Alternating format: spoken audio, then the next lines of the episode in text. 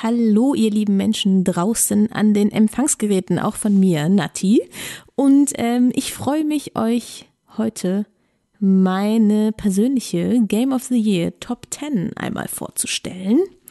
Ähm, ich kann gleich vorwegnehmen, Death Stranding ist nicht dabei. Disclaimer. Ich habe es nämlich äh, nicht gespielt. Ähm, genau, also falls ihr die ganze Zeit darauf wartet, dann wann kommt das endlich? Es kommt nicht. so, legen wir mal los. Auf Platz 10. Tom Clancy's The Division 2. Ich habe ja damals den Vorgänger ganz schön gesuchtet, aber diesmal hat's mich einfach nicht so gecatcht. Ich muss sagen, es gab kaum Neuerungen und früher waren wir in New York, diesmal sind wir in Washington. Es gibt ein paar mehr Gadgets am Start, aber leider ist es irgendwie nur das alte Spiel in neuer Verpackung. Dennoch war das alte Spiel ja wirklich hammergeil ich habe es wirklich so viele Stunden gespielt und dementsprechend habe ich auch in Division 2 jetzt schon einiges reingesteckt gehabt ähm, und kann somit sagen, das ist schon ein geiles Spiel. Es hat mich halt nur nicht so gecatcht wie früher. Ich habe es dementsprechend auch nicht durchgespielt, aber an sich trotzdem auf jeden Fall eine Nennung in meiner Game of the Year Liste wert, deswegen Platz 10. Platz 9, Unravel 2. Das ist einfach ein schönes Spiel. Es macht Spaß, sich im Gegensatz zum ersten Teil diesmal auch alleine mit den zwei wolligen Freunden durch die Level zu rätseln. Dabei ist es manchmal eben mehr und manchmal weniger knifflig herauszufinden, wie man in der Welt dann weiterkommt, aber äh, alles in allem ist das einfach ein schönes Spiel. Äh, und vor allen Dingen ist es ganz cool zum Runterkommen nach einem langen Arbeitstag, ne, schön auf die Couch, ein bisschen Unravel 2 reinschmeißen und äh, bisschen Wohlfühl-Gaming betreiben. Platz 8. Sekiro Shadows Die Twice. Zugegeben, ich habe dieses Spiel nicht selbst gespielt. Daher auch die mir in diesem Fall angebrachte erscheinende Platzierung weiter hinten. Aber ich habe so viele etliche Stunden bei einem Freund zugesehen und äh, wohlgemerkt effizientes und hilfreiches Backseat Gaming betrieben, dass ich dieses Game guten Gewissens in meine Liste aufnehmen kann, möchte und auch muss. Denn es sieht nicht nur wunderschön aus, also wirklich, habt ihr es schon mal gesehen, es sieht wunderschön aus, sondern es ist äh, sogar nur für Zuseherinnen äh, so herausfordernd, dass es im Gesamtmix definitiv einen Platz verdient in meiner Liste. Und ich sag mal so, die Freudentränen, okay, das ist jetzt mehr oder weniger wahr mit den Tränen, aber egal, äh, meines Freundes, als er dann nach, ich glaube, über zwölf Stunden endlich auch diesen Endboss besiegt hatte, sind alle mal einen Platz in meiner Top 10 wert. Platz 7. Call of Duty Modern Warfare. Okay, also ich als alte Battlefield-Spielerin musste ja erstmal ein bisschen Zähne knirschen, als mir von einem Freund die Call of Duty-Kampagne wärmstens ans Herz gelegt wurde. Na gut. Aber tatsächlich, ich habe mich selten so begeistern können für eine Kampagne und war selten so gefesselt von einer Kampagne im Genre der Ego-Shooter. Am besten gefällt mir daran, dass im Gegensatz zu Battlefield die Kampagne nicht in einzelne Kapitel zerhackstückelt wurde, die man dann aus einem Menü immer wieder neu laden muss, sondern dass man einfach einen zusammenhängenden Film spielt sozusagen. So kann man viel besser in das Spielgefühl eintauchen und nimmt das Ganze schon fast wie in einem Action-Game wahr. Wirklich gelungen und zum Spielen des Multiplayers hat's mich dann auch noch motiviert. Platz 6. Luigi's Mansion 3. Wer hätte gedacht, dass ein Spiel, in dem man mit einem Staubsauger Geister jagt und mit Toilettenpömpeln auf Dinge schießt, mich so sehr begeistern kann? Ich weiß nicht, wie viele Stunden ich schon in Luigi's Mansion gesteckt habe, aber ich kann nicht aufhören. Die Kritik, das Spiel würde schnell repetitiv werden, erschien mir zunächst berechtigt. Nach längerem Spielen musste ich aber sagen, nö, doch nicht.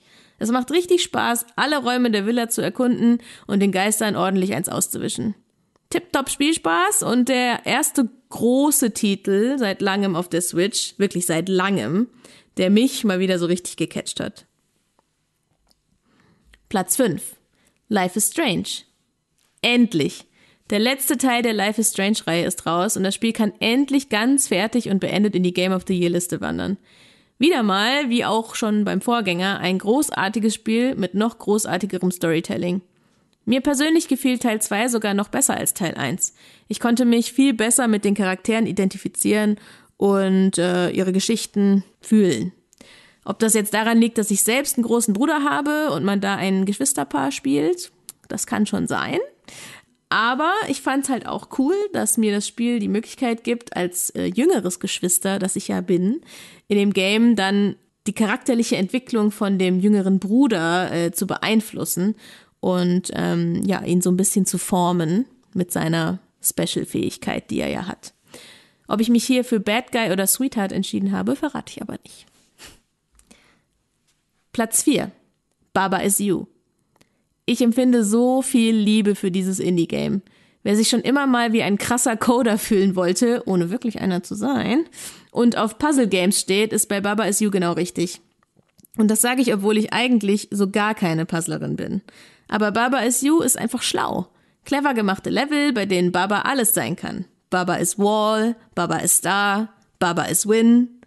Welche anderen Elemente wie deklariert werden müssen, damit das Level tatsächlich dann gelöst werden kann, ist so sau schwer. Ich brauchte teilweise ewig oder musste mir Hilfe holen, um bestimmte Level zu lösen.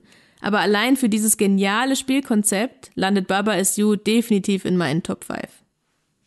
Platz 3. The Dark Pictures, Man of Medan. Wer schon Until Dawn überragend fand, wird auch mit Man of Medan mehr als glücklich werden. Ich habe es an einem gemütlichen Abend mit einer Freundin zusammen in diesem Movie Night Modus durchgespielt und ich sag mal so, Irgendwann hielt sie sich nur noch das Kissen vors Gesicht und konnte nicht mehr weiterspielen, weil das Spiel so krass gruselig ist, dass leichte Gemüter hier echt an ihre Grenzen kommen. Ich durfte dann also alleine ran. Gut, vielleicht habe ich auch das ein oder andere Mal vor Schreck aufgequiekt, aber das Spiel ist vom Storytelling und der Optik so stark, ich würde es wieder tun. Außerdem kennen wir erst eines von 14 möglichen Enden. Da ist noch viel Luft für Schnappatmung nach oben. Platz 2. Borderlands 3. Ich weiß, einige denken jetzt, Moment mal, hat sie nicht Division 2 auf Platz 10 gesetzt, weil es quasi nur aufgewärmte Lasagne von vorgestern war, setzt nun aber Borderlands 3 auf Platz 2, obwohl es das im Grunde genommen auch ist. Ja, okay, schuldig, ich geb's zu. Der Unterschied ist aber, Borderlands schafft es seit dem ersten Teil einfach konstant geil zu sein. Vom meiner Meinung nach grandiosen Artstyle mal völlig abgesehen, bietet mir die Reihe konstant einen absolut fantastischen Humor, eine breite Auswahl an nicht repetitiven Quests und einen Spielspaß im Couch- oder Online-Koop, den ich persönlich einfach selten erlebt habe. Borderlands 3 wurde von mir von vorne bis hinten durchgesuchtet und auch mehrfach mit anderen Charakteren auch nochmal von vorne angefangen und weitergespielt. Ich habe quasi alles mitgenommen, was ging. Und für all den Spielspaß, all die vielen Stunden, Freude, Geballer und geile Dialoge kriegt es mehr als verdient Platz 2. Platz 1. Star Wars Jedi Fallen Order. Glaubte ich lange Zeit, dass ich mit Borderlands 3 bereits safe meine Nummer 1 Game of the Year gefunden hatte, hatte ich nicht mit Fallen Order gewettet. Wie nice ist dieses Spiel bitte? Tolle Optik, starke Dialoge und ein echt, ja, nahezu herzerwärmendes Charakterdesign neben einer packenden Story mit vor allem gegen Ende überragendem Storytelling und äh, auch einem angemessenen Schwierigkeitsgrad, wie ich finde, der es selbst auf der ersten, ich nenne es mal Schwerstufe, ganz schön in sich hat aber halt eben nur an genau den Stellen, die irgendwie richtig, berechtigt und auch einleuchtend sind. Es ist wirklich das erste Star Wars Spiel, das es schafft, mich zu überzeugen. Und ob das jetzt daran liegt, dass es zum ersten Mal keine bedeutungslose Story in das Universum quetscht, oder einfach an dem Fakt, dass das Game ein als Star Wars getarntes Uncharted Sekiro ist, man weiß es nicht. Natürlich gibt es hier und da auch ein paar Mankos an dem Spiel, ohne Frage. Aber es hat mich einfach komplett von den Socken gehauen. Die Macht ist stark in diesem Titel. Und somit hat Star Wars Jedi Fallen Order sich zum Jahresende an allen anderen Titeln vorbei auf meinen Platz 1 katapultiert.